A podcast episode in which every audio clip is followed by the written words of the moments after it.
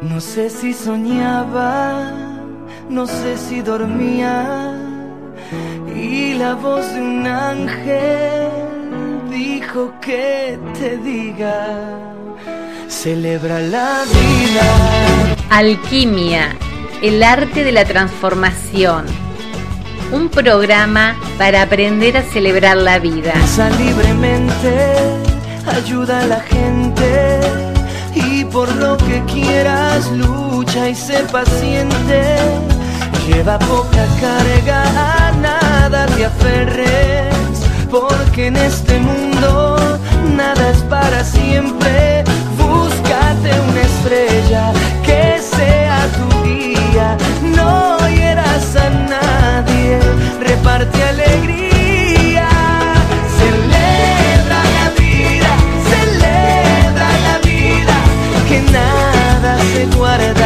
Que todo te brinda. Celebra la vida, celebra la vida, segundo a segundo y todos los días.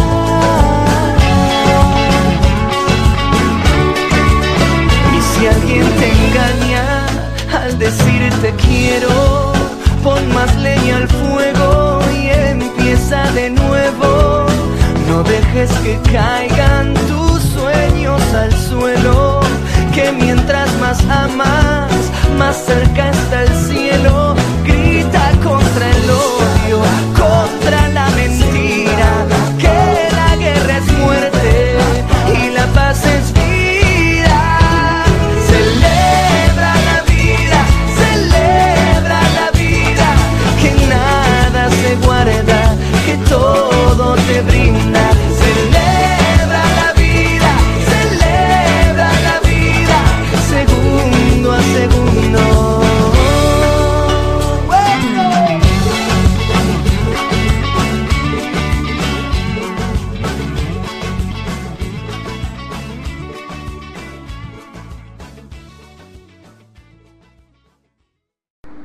Bienvenidos a este nuevo programa de Alquimia, el arte de la transformación. Un programa para aprender a celebrar la vida. Y hoy, 31 de diciembre del 2010, celebramos el último día del año. Abrimos las puertas al año nuevo. A veces hacemos balances de cómo hemos llegado hasta aquí, qué necesitamos cambiar, modificar. Y yo pensaba cuál podría ser el tema para este encuentro de hoy. Y pensaba tal vez en mi propia experiencia, como todo, como siempre. Esas cosas que tal vez he necesitado y me hubiese gustado tener y no las tuve. Esas son las que seguramente estoy tratando de brindar hoy. Y pensaba en el tema de, de aquellas personas que hoy van a sentir dolor o ya están sintiendo dolor, pena, tristeza, tal vez por alguna pérdida. Puede ser una pérdida laboral, puede ser una pérdida de afecto, puede ser la pérdida de la salud. Tal vez la más dolorosa de todas sea la pérdida de un ser querido. El vínculo hace que todavía la pérdida sea como más dolorosa. Y sobre todo, sobre todo aquellos que, que por alguna razón hayan perdido a un hijo. Yo estuve ahí, en ese lugar, el 21 de enero de 1991, cuando mi hija Brenda partió de este mundo. Y realmente sé lo que se siente, sé lo que es ese dolor en el corazón, en el pecho, y la sensación de no poder tolerarlo y sentir que me voy a morir detrás. Entonces, mi intención es que este programa hoy pueda ser de un acompañamiento espiritual para que puedan celebrar con quienes ya no están igual, para quienes sientan en esta fecha la ausencia de los que no están. En estos momentos cuando atravesamos el duelo, la pérdida, Nos sentimos como un rompecabezas hueco, al que le faltan algunas piezas a la altura del pecho, o como yo digo, tengo el corazón con agujeritos.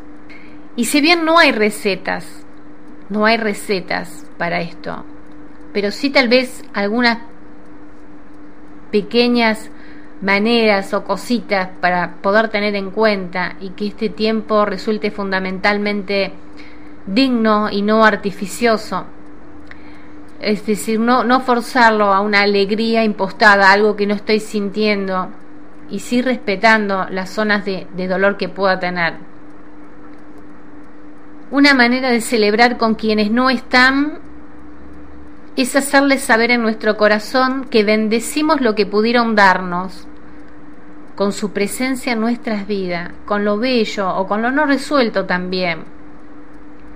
En el trayecto por este mundo nos vamos brindando lo posible para aliarnos en la ardua tarea que es ser mejores personas. Y aún habiéndonos despedido, quienes se fueron han esculpido parte de la obra que somos. Con ellos somos nosotros quienes decidimos cómo continuarnos a nosotros mismos. Honrar eso que fue posible es un modo también de autorreparar la sensación de lo faltante. Respetar esa parte de, de sí, que pueda experimentar la tristeza, el duelo, sin pelearme con ella y a la vez sin hundirme en ella darle un espacio y a la vez conectarme con esto que hoy la vida me ofrece, que es el presente. La palabra lo dice, el presente es el regalo, poder estar presente aquí, ahora, en cada momento, tratando de un poco de evitar vivir de la melancolía y quedándome al pasado o en el futuro que todavía aún no es, no está revelado, vivir en el presente me va a ayudar a vivir un poquito más relajado, porque nuestra tarea continúa. Y como dijera Richard Bach, existe una contundente de que tu tarea en este mundo no ha terminado. Si estás vivo, no ha terminado. Entonces ligarse a la vida con todo lo que esté a nuestro alcance es nuestra obligación esencial y nuestro derecho ineludible de ser ejercido. Para ello podemos abrir los sentidos a lo que hay, procurando captar la belleza de lo que más nos llegue y estando atentos a una trampa interna que puede hacernos mucho daño, la comparación, ya sea con tiempos que ya se fueron o con ideales que no llegaron a un ser, o quizás no sean, o bien con el imaginario de cuán felices pueden ser los demás. Si nos vemos en esta trampa, un antídoto es la valoración de lo que la vida aún tiene para nosotros, recordando que si de comparar se trata, la vida de millones de oprimidos que transitan este tiempo sin contar ni con una mínima parte de lo que a nosotros sí nos rodea. Darnos espacio para la soledad si la necesitamos pero no aislarnos. Ningún humano vino a este mundo para ser una isla. Somos continentes para contenernos unos a otros. De ahí viene la expresión sentirse contento.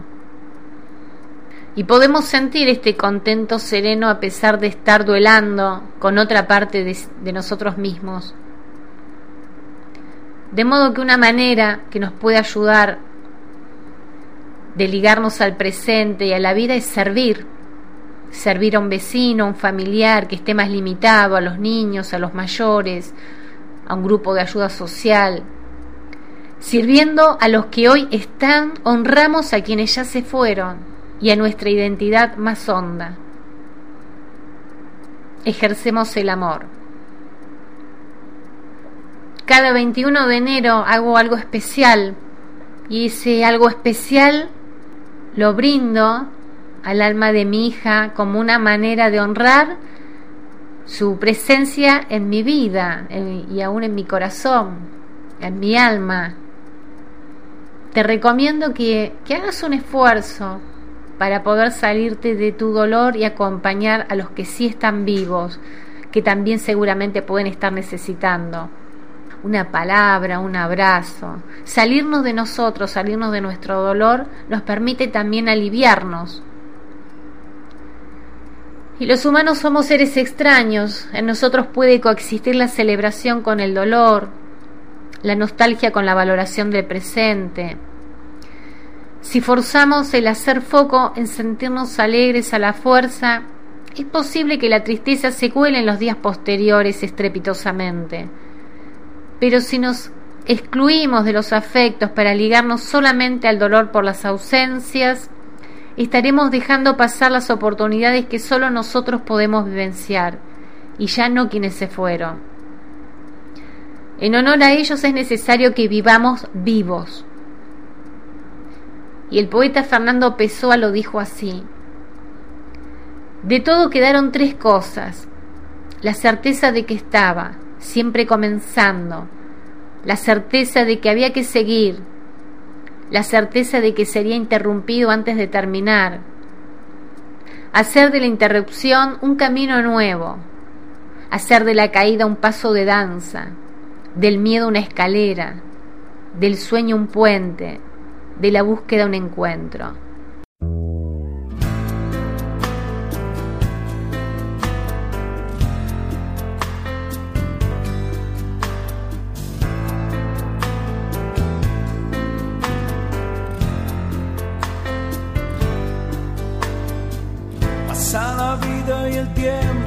Se queda quieto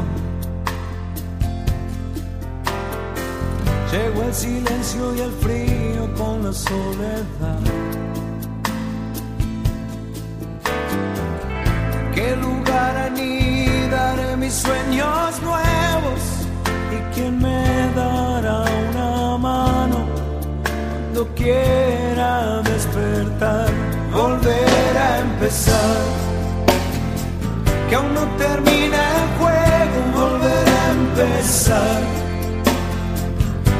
Se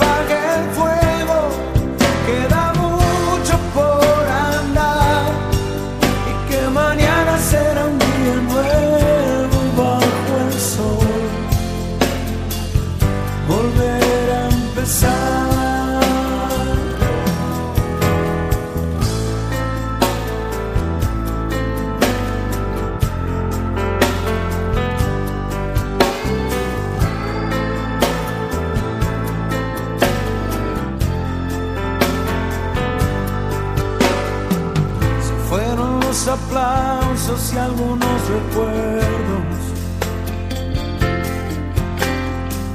Y el eco de la gloria duerme en un placar. Yo seguiré adelante atravesando miedos. Sabe Dios que nunca es tarde para volver a empezar, volver a empezar que aún no termina el juego, volver a empezar.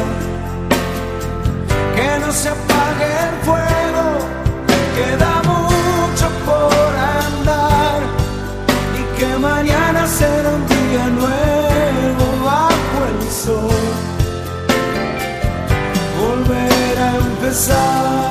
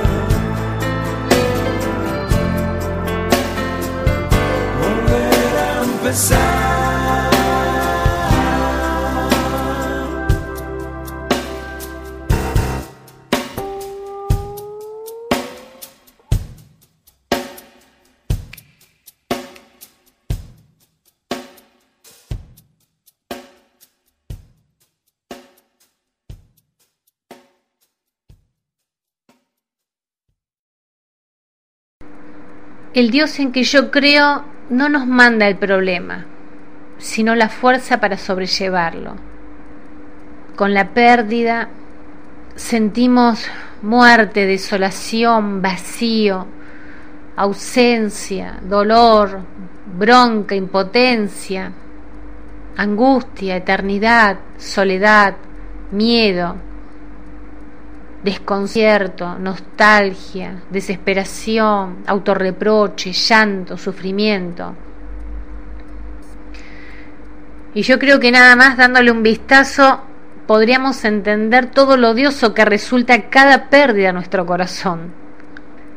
Porque fíjense, aunque sea por un minuto, en este listado de palabras, todos quisiéramos erradicar esta lista de nuestro diccionario.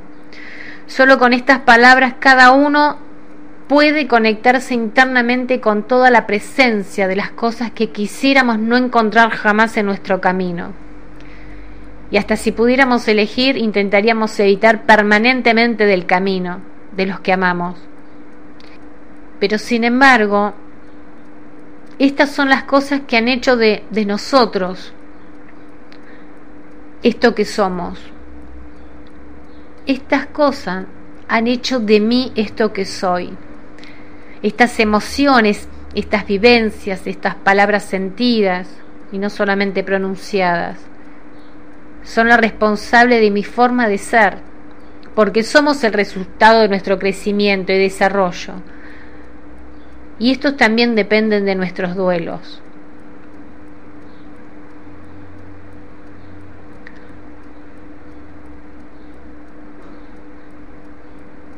Esta, esta pérdida me llevó a un camino inimaginado para mí años antes de que esto realmente me sucediera. Y cuando veo lo que esta pérdida produjo en mi vida, fundamentalmente fueron muchos, muchos beneficios y bendiciones. Tal vez digas, pero ¿qué estás diciendo, Miriam? ¿Perdés a tu hija y estás diciendo que recibiste tantas bendiciones? Sí, porque en primer lugar lo que recuerdo es que yo creía que era una persona viva, en todo el sentido de la palabra, no físicamente, ¿no? Que sí que lo era, sino creía que, que estar vivo era la forma que yo tenía de vivir, las, la manera de ver el mundo, la, la manera de percibir el mundo, que, de lo cual era muy estrecho, muy estrecho. Y entonces esta pérdida y este dolor con esta pregunta hicieron que saliera al mundo a encontrar una respuesta, pero no, no encontré una respuesta, encontré, yo salía por una, por una respuesta y encontré miles, miles, muchas más de las que yo creía que necesitaba saber. Y, y tomé un camino totalmente diferente en mi vida. Fue tan diferente que realmente comencé a sentirme como una Miriam diferente, nueva, pero decía, pero si yo antes era así y ahora la manera de pensar, la manera de sentir, todo en un proceso, ¿no? No estoy hablando ni de un mes, ni de dos meses, ni estoy hablando de, de, de a poco en años. Y muchas veces cuando yo creía que realmente estaba viva, me era, estaba más muerta. Y ahora que no tengo a mi hija y he tenido esta pérdida, realmente me siento viva porque lo que he ganado en conocimiento, en trabajo interior, en bendiciones, ha sido tan grande que muchas veces yo me pregunto cómo Dios hubiese hecho para que llegara a este camino si no fuese así. Es solo mi imaginario porque no tengo manera de saberlo. Y no solo trabajando en el dolor eh, internamente y, a través de la gestal y tratando de buscar respuestas también espiritualmente, sino que hice mi propio trabajo, mi propio duelo, y cuando pude realmente hacer todo el proceso, del cual tiene un duelo varias partes, A veces primero podemos enojarnos, hasta después deprimirnos, entristecernos, hasta poder llegar al, proceso de la aceptación. Y cuando pude hacer todos esos pasos y, lograr la aceptación de la pérdida, de ya no, no tener a mi hija conmigo, eh, ahí pude empezar, tal vez sin querer, sin proponérmelo, empezar a facilitarle este trabajo, un trabajo tal vez más profundo que solo la pérdida a otras personas.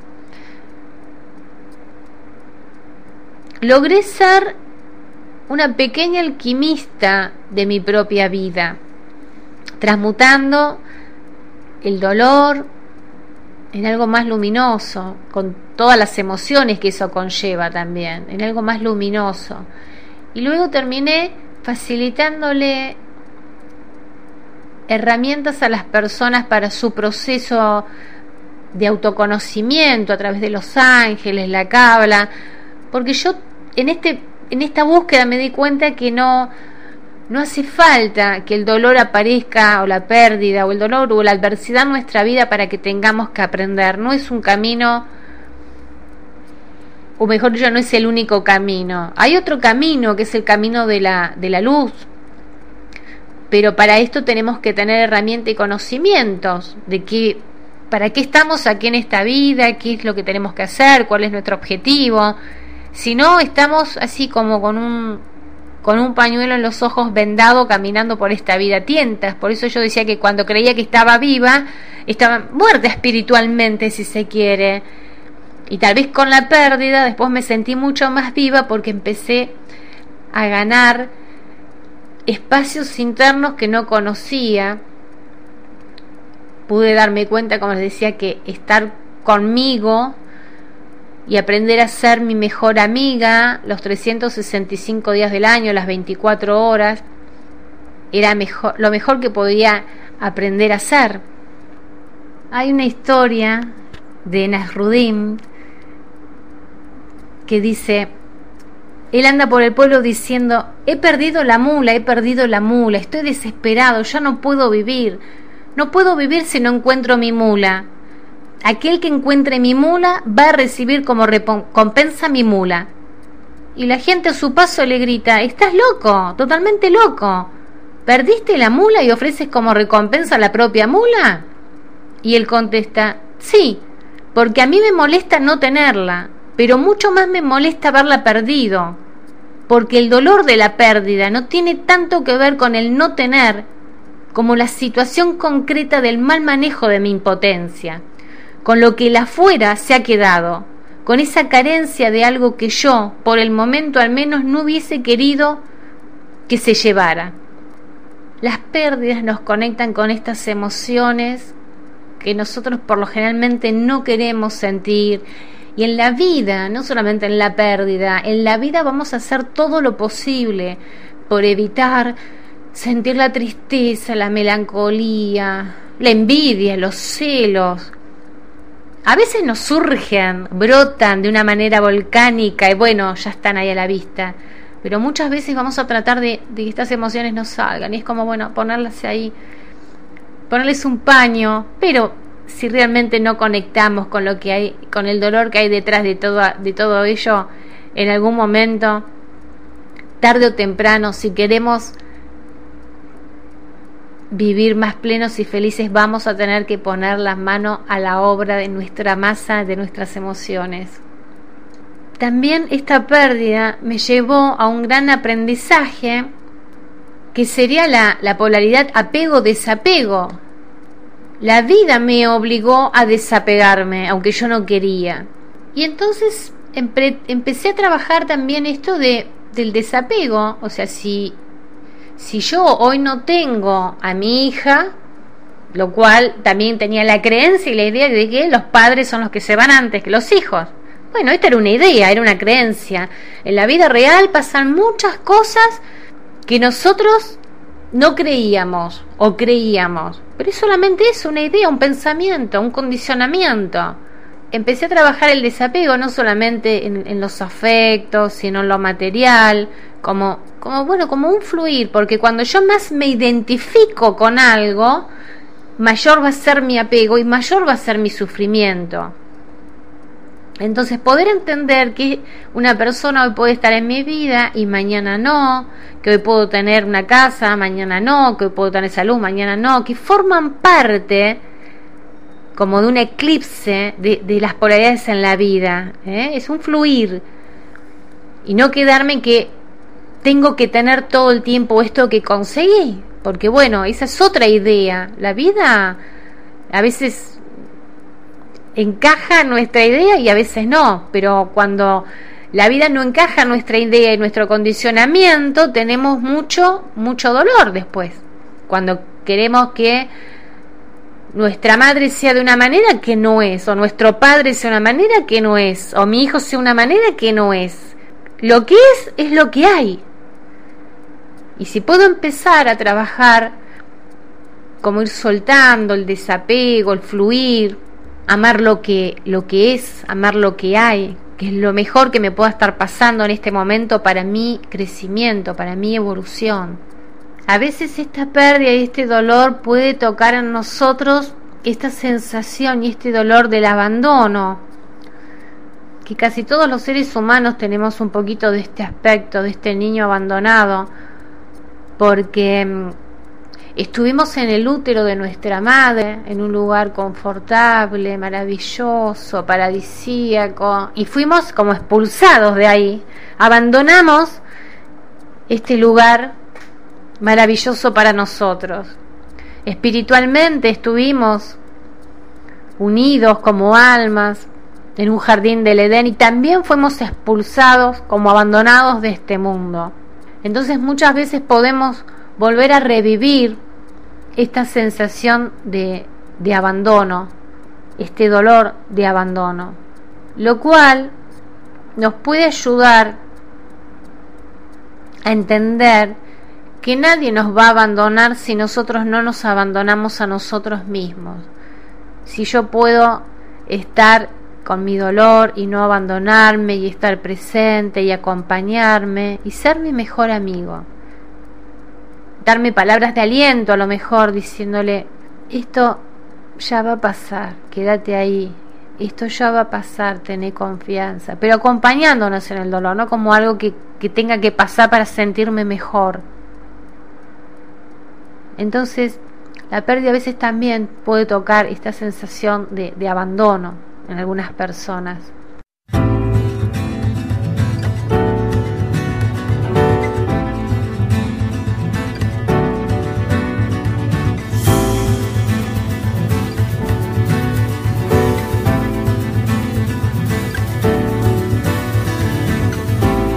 Las lágrimas van al cielo y vuelven a tus ojos desde el mar.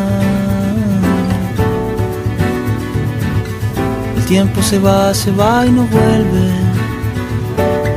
Tu corazón va a sanar, va a sanar, va a sanar. La tierra parece estar quieta y el sol parece girar. Y aunque parezca mentira, tu corazón va a sanar va a sanar, va a sanar y va a volver a quebrarse mientras le toque pulsar.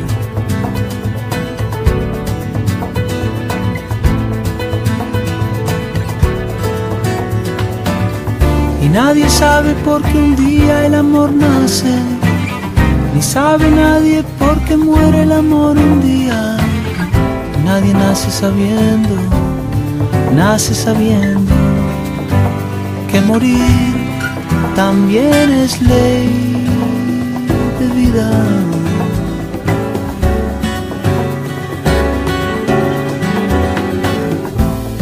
Así como cuando enfríe van a volver a pasar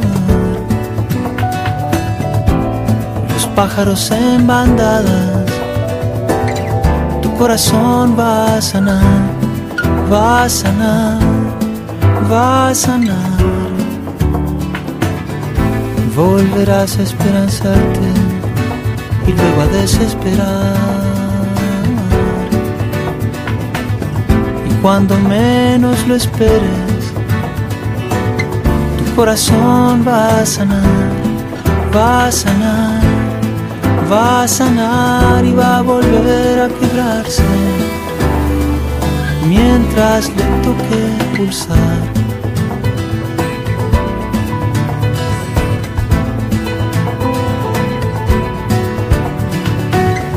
Nadie sabe por qué un día el amor nace, ni sabe nadie por qué muere el amor un día. Nadie nace sabiendo, nace sabiendo que morir también es ley vida. También es ley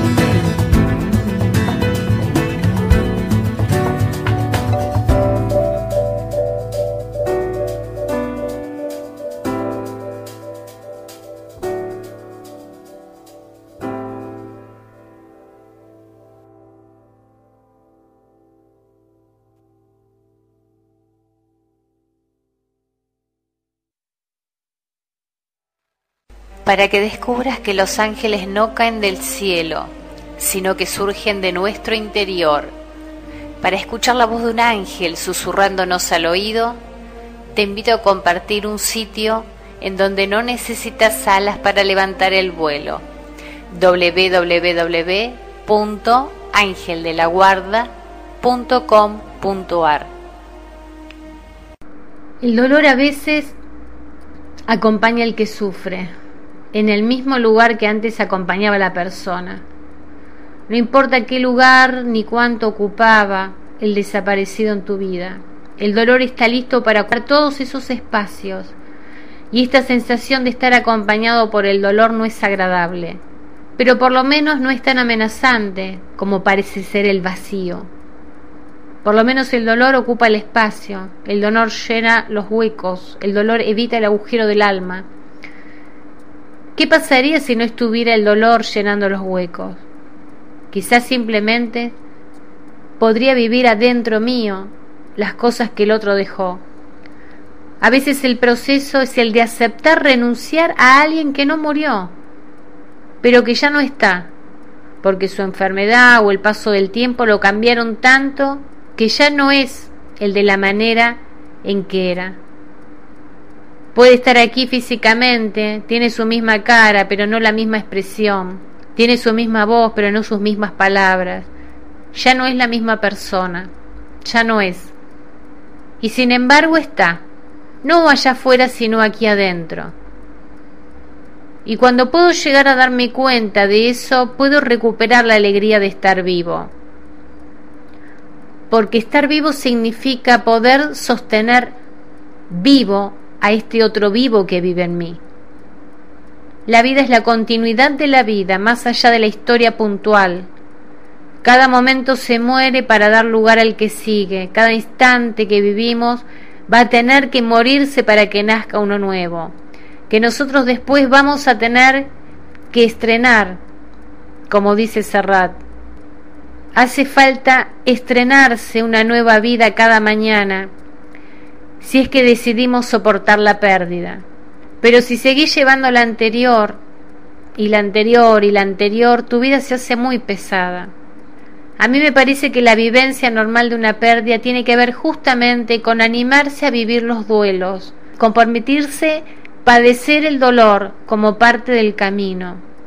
Y digo el dolor y no el sufrimiento, porque sufrir es más bien quedarse resignado, pegado amorosamente a la pena.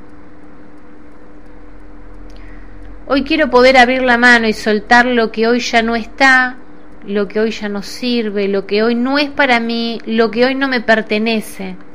El escritor Hamlet Lima Quintana, un poeta, escribió lo siguiente. Después de todo la muerte es una gran farsante.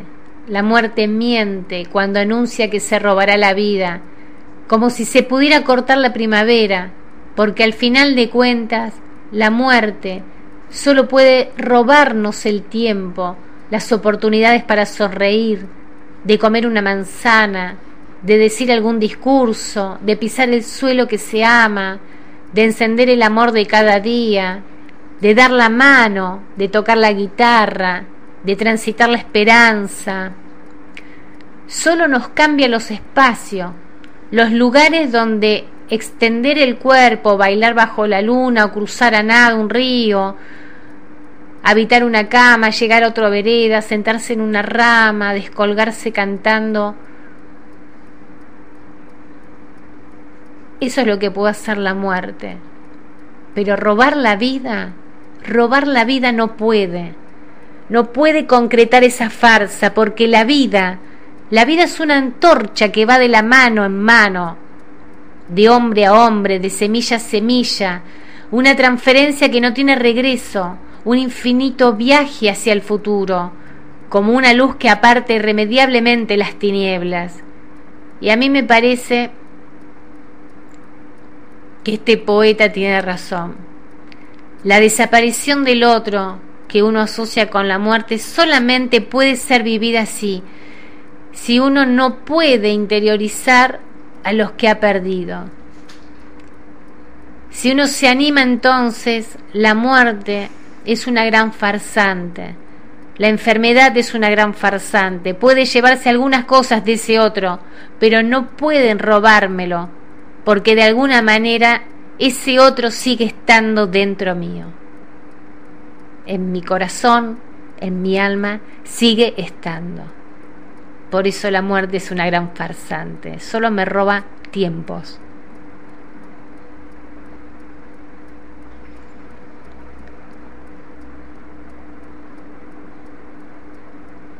Bueno, hemos compartido un tiempo y un tema de esos que, que todos evitamos en la vida, que no serían tal vez los elegidos, pero bueno, van a estar ahí porque forma parte de las pérdidas, perdemos la, la niñez para pasar a la adolescencia, perdemos la adolescencia para pasar a la adultez y así. Eh, solamente nos quedamos como advirtiendo estas pérdidas que pueden ser a veces aquellas con las cuales estamos muy vinculados o identificados como un ser querido o como un trabajo, como lo dije antes, o la salud. Pero si podemos ver como todas estas pérdidas como la gran oportunidad, cuando una fruta de un árbol cae a la tierra y nadie la tomó y comienza a pudrirse y uno puede decir, oh, esta fruta, mira, se pudrió, pero esta fruta contiene cientos de nuevas de semillas, nuevas semillas que van a ser nuevos árboles. En cada, en cada fin está el principio de una nueva semilla, es una nueva oportunidad si, si podemos tomarla para nuestra vida como pequeña, pequeña alquimista que soy, te dejo esta frase para, para la reflexión. La muerte es el instante en que la mariposa escapa de la oruga. En el cuerpo el alma está larvada y es la muerte quien lo otorga al ser. Que Dios te guarde en la palma de su mano hasta que nos volvamos a encontrar. Si